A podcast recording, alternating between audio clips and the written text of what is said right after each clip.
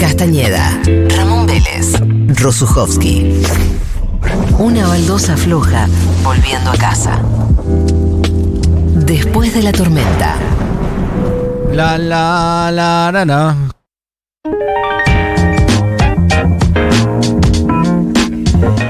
...19-18... eh, tenemos la botonera de Matías Castañeda que nos acompaña. A ver. No me has olvidado, no me has olvidado. Es que tú. Mi amor, Eh. si estás con cara de más, ¿por qué no te desvistes en la parte de atrás? Si te da igual dejar mi frac, esta noche muy simple dice quiero y ya está. Yo no puedo parar, ya no aguanto más, me siento imparable con tu parte de atrás. Si te da igual, date una vuelta. El pájaro, ¿cómo es que se llama ese, ese chico, ese señor? El pájaro, el pájaro Gómez, algo así, ¿no? El, sí, sí, pero el, el vocalista de. De Vilma Palma. de el pájaro Gómez. Pájaro Gómez.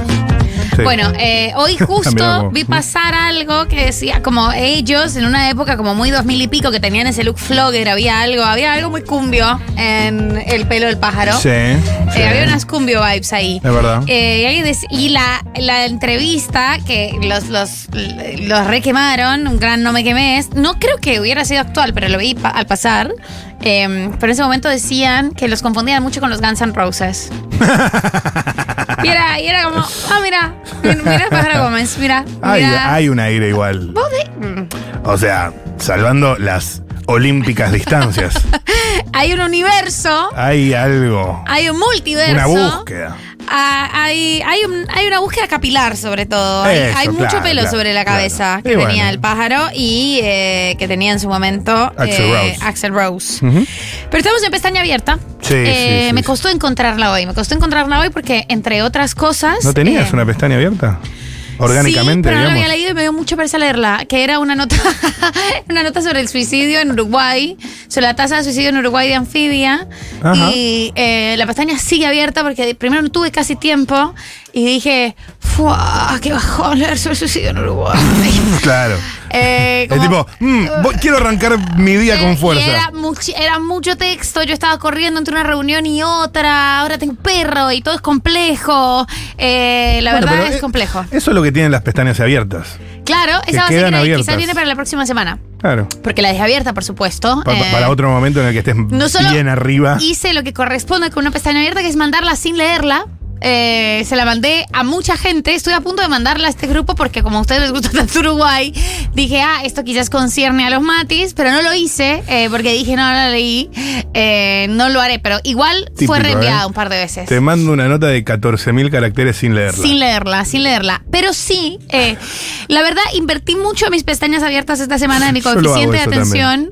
muchísimo. Sí, sí, lo hago, lo hago, lo hago. ¿Qué- qué nos vamos O tipo, cabeza, el primer párrafo, te leo y te Entre mando. fantasmas no nos vamos, a, Sí, no vamos a quitar la sábana. Sobre Total. todo es un tema que le interesa a alguien, como no es el tema que más me interesa, pero si es un tema que justo Sí, el sí. título o algo tiene que ver con algo Es que te eso. interesa mucho a vos, te lo mando. Tu intervención en ese texto es mandárselo a alguien. Mandárselo a alguien. Camp. Eh, pero bueno, em, vi el último capítulo de The Idol.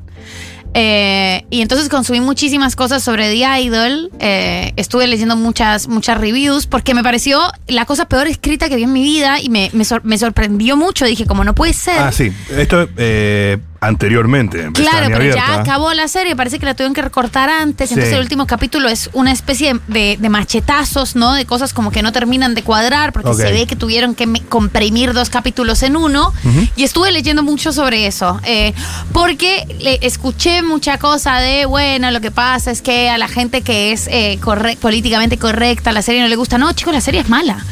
O sea, las, es ma- hay cosas que son malas, esta es, esta es simplemente escúchame. mala. Un Tago en París es una película grandiosa.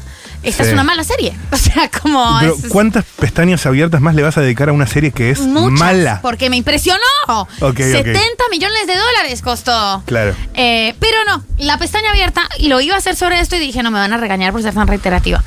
Entonces, decidí. Jamás eh, te regañaríamos al aire al menos.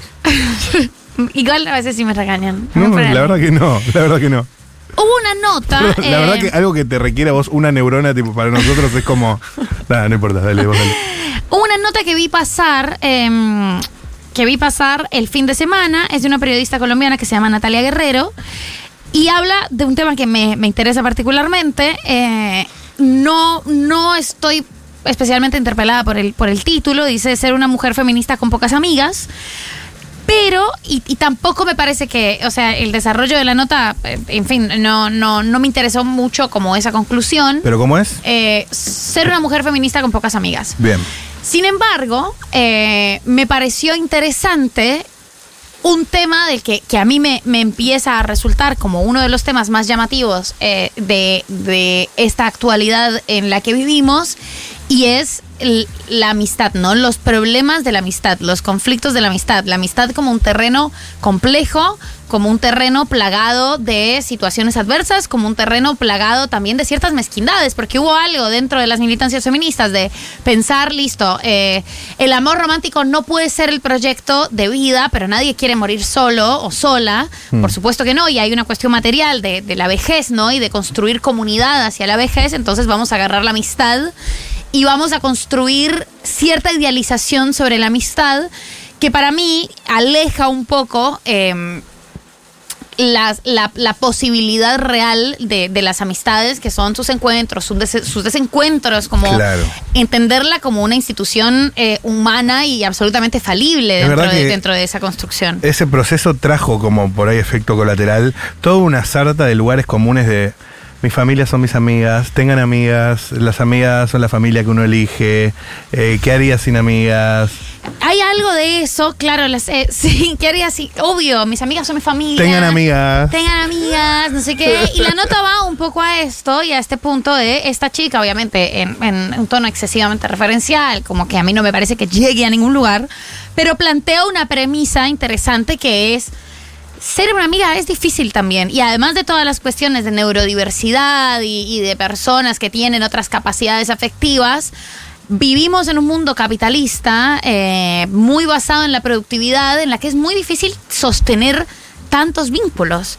Eh, y hay como la problemática de la amistad, es una problemática que a mí me interesa hoy en día porque me parece que no está del todo explorada a profundidad y porque es el obstáculo con el que más me choco todo el tiempo. Creo que es como la cosa que más me frustra en este momento de, mi vida, siendo autorreferencial como Natalia, que es un poco eh, los límites de las amistades, las, las que, la posibilidad de que las amistades acaben, las tusas de las amistades, el despecho de las amistades, sentir que a veces no puedo entender las necesidades de una amiga o un amigo y, y eso me hace sentir eh, muy carente también en algunos, en algunos espacios en los que me siento como más conflictuada. Claro. Y además de eso, eh, hacer nuevas amistades, ¿no? Que es algo que nos pasa a las personas que ya tenemos 30 años. eh, y que, que es una de las grandes preguntas de la generación, que es, bueno, ¿dónde te haces amigo?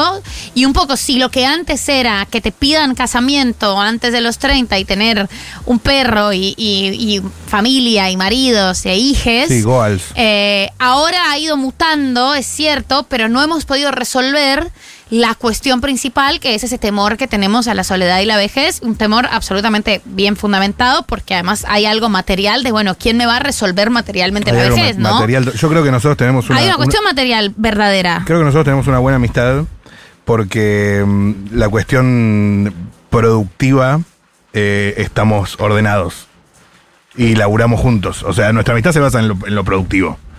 Pero yo tengo amigos más de los que no elegí o de mi época improductivo, de la infancia, de la adolescencia, que hoy en día los tengo más lejos. O sea, hoy en día yo estoy con... Mis amigos son más relacionados a mis intereses que se cruzan con mi laburo. Claro, todas estas cuestiones al 1140-660000 nos interesan muchísimo eh, si quieren participar.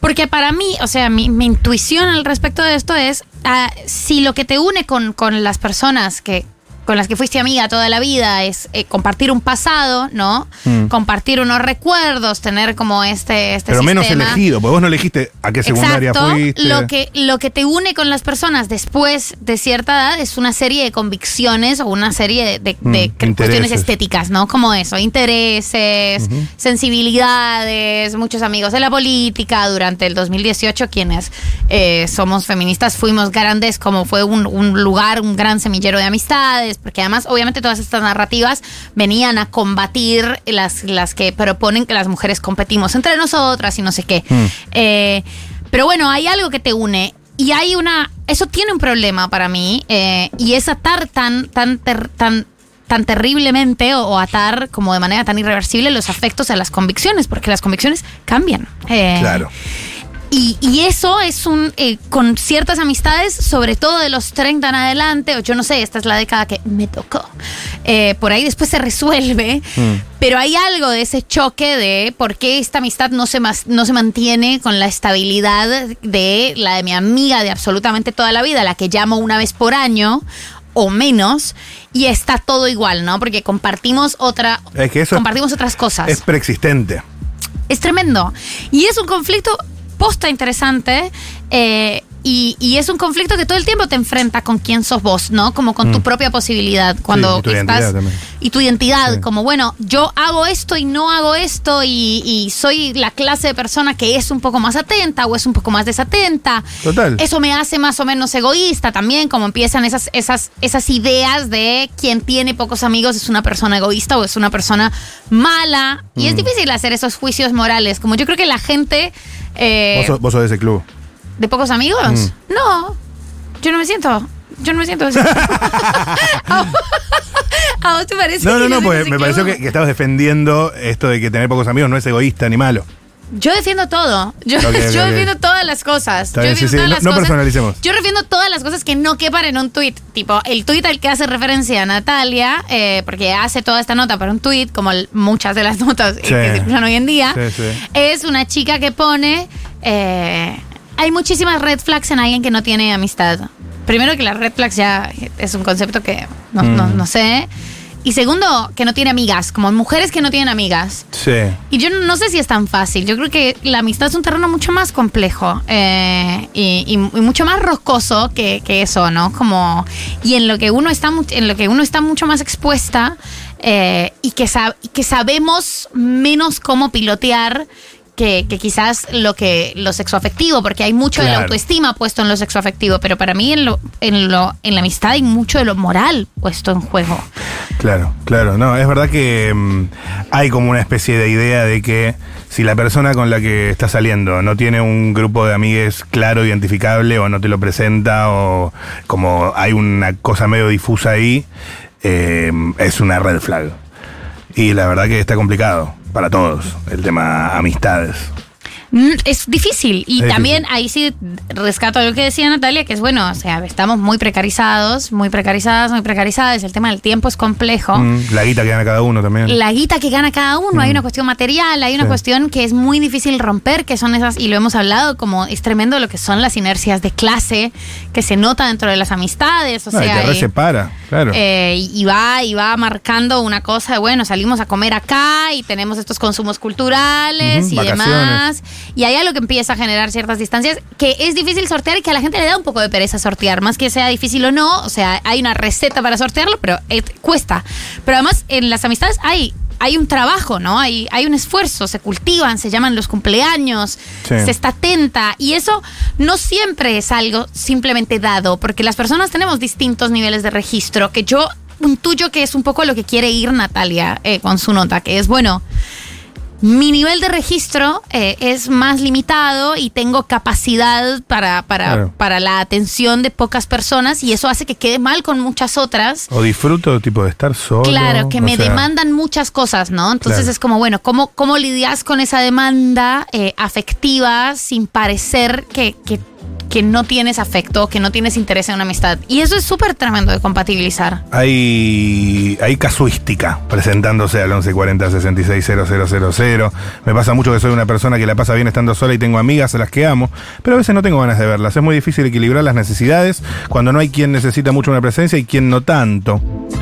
Eh, y también hay audios que llegan, como por ejemplo este. Hola, en mi caso tengo amistades de muchos ámbitos de la infancia, trabajo, de la música, etc. Y creo que los vínculos se construyen o se mantienen con la relación que se le dé. Después ese amigo de la infancia se puede convertir en un buen conocido o en una persona que se tenga confianza, pero no necesariamente sea tu amiga. Y bueno, también dejo el chistecito por si sirve todavía. A ver. Hola, soplaculo, abuela, ya te dije, soy Silvano. Besos, les quiero. Está bien, estuvo bien. No, estaba- no estábamos en el mood. Eso fue lo que pasó. Fue- estuvo fuera de contexto Claro. y no sé si cayó bien. Pero no está mal, no está mal la idea. Eh, ¿Hay alguno más ahí? Yo tengo acá en texto. No, no, no lean mi nombre, por favor, dice Manuel. No, mentira. Eh, comparto completamente esto de que las amistades es algo que me conflictúa mucho en todos los sentidos en los que dice Mari. En particular, me pasa que me da profunda ternura que mis más amigos sean los de la primaria. No éramos todos tan amigos desde peques, algunos sí, otros no, pero consolidamos la cuestión grupal al crecer y darnos cuenta que no solo compartimos un pasado hermoso, sino que ahora también convicciones y personas ya hechas. Besos, hermosa columna, dice. También acá hay alguien que dice, María del Mar. Atención, me reinterpela este tema de la amistad, todo. Tengo 35 y estoy usando apps para hacer amigues porque no tengo. Y no hay manera de conocer gente que tenga disponibilidad para hacerse amigue. La está eh, le está pasando a mucha gente, siento que es generacional. Cabe decir que mis amigas están en otra, tipo casamiento, hijes, se fueron a la ciudad. Bueno, eh, la barrera que, que, se genera cuando, tiene hijes una amiga, ¿no? Eh, yo tengo, amigue, tengo amigos desde hace varios años, pero soy una persona solitaria la mayor parte del tiempo. ¿Por qué sería una red flag? Yo no sé, esas cosas que la gente comenta en Twitter. A mí me encanta estar sola también. Como, me, también. me gusta mucho que no me Amo. rompan las pelotas. Entonces es como, ¡ay Dios! Pero bueno, también hay como ahora. Hay algo generacional que es interesante. Mencionaba en su podcast Ezra Klein con una eh, autora que no recuerdo su nombre, pero me quedó sonando la idea y era como la gente tiene no solo menos disposición, sino casi menos posibilidad la gente joven, digamos, la gente de esta generación, para juntarse, ¿no? Para juntarse y ver qué onda. Como que cada vez esa idea de, che, ¿en qué andas? Nos juntamos, es básicamente imposible entre la precarización laboral, No, la manera en la que estamos manejando los Yo tiempos. no rancheo con nadie. Eso, el ranchar, como Si- el si concepto es ranchar tipo- es, im- es es medio más jan- inviable. jangueo después de algo. Después Eh. de un laburo, después de un taller, después. Pero ranchar tipo, che, nos juntamos a Al- fumar a- uno. Nada, claro, Nunca. como nunca tenés agendado, tenés ya qué van a hacer, casi cosas, como sobre qué vas a hablar, total, como hay algo ahí de la imposibilidad de ranchar que es que yo creo que tiene que ver con que esta sea una angustia, o sea, para mí es, es multicausal la angustia generacional. Sí. Y hay otra cosa que mencionaba en otra entrevista, Ezra Klein, Sí. eh, a una piba que decía, bueno, si todo el día estamos, eh, nuestros vínculos pasan eh, por las redes sociales, lo que sucede es que mm, solo como que es un vínculo que se pierde de todas las otras dimensiones de esa interacción. Entonces dice, muchas veces cuando estás con una amiga, tenés que fumarte temas que no te interesan. Y un poco estás ahí, lo haces por la culpa de, de que ya llegaste y no querés ser mala amiga. Pero en esa interacción que no es, van a hablar explícitamente sobre Taylor Swift en un foro de Taylor Claro. Swift, si no se juntaron. y Agenda hay- abierta. Claro, hay algo de, de la agenda abierta. Sí. Hay una posibilidad de conexión que cada vez perdemos más con nuestras amistades. Y Mm. eso está bueno también. Como, o sea, me impresiona la, la manera en la que obvia- es una obviedad, pero cómo han ido cambiando nuestras formas de interactuar. Y creo que eso tiene mucho que ver con esta, con esta angustia generacional. Te cierro con tres mensajes cortitos y al pie, ya viene Fabián Casas. Yo no tengo muchas amigas, o sea, ninguna a la que vea seguido. Creo que la gente espera mucho de la amistad. Y yo no soy muy social, por lo general me leen como fría, pero no soy psicópata. Aviso por las dudas, dice. Después eh, me repasa, vivo en La Plata hace dos años y no tengo amigas. Primero me atormentaba y me sentía sola, pero ahora ya no me importa. Amo estar sola. Me hablo con gente y no tengo muchas amigas. Mis amigas posta viven lejos. Es difícil coincidir eh, a los 30 con tus amigos en los mismos pensamientos. Y una última persona para terminar de rematar bien arriba. ¡Ay! Me agarran en una crisis de amistad terrible. Es, imposible juntarme con mis amigues. Porque nunca pueden o no quieren. Pasen las apps para ser amigues. ok. Dale, pasamos. Y el último que tengo por acá dice: Pensé que me pasaba solo a mí. Ranchar con amigues fue prepandemia. Le echaba la culpa a los 30, la vida de mandarte de ser adulta. Extraño profundamente la ranchada eh, amigue. Bueno, está bien. Che, ¿puede ser que paró de llover? Más o menos. ¿Qué ¿sí? pasó? Ya pasó, volvió caminando. Volvió caminando. Después de la tormenta, ya viene Fabián Casas.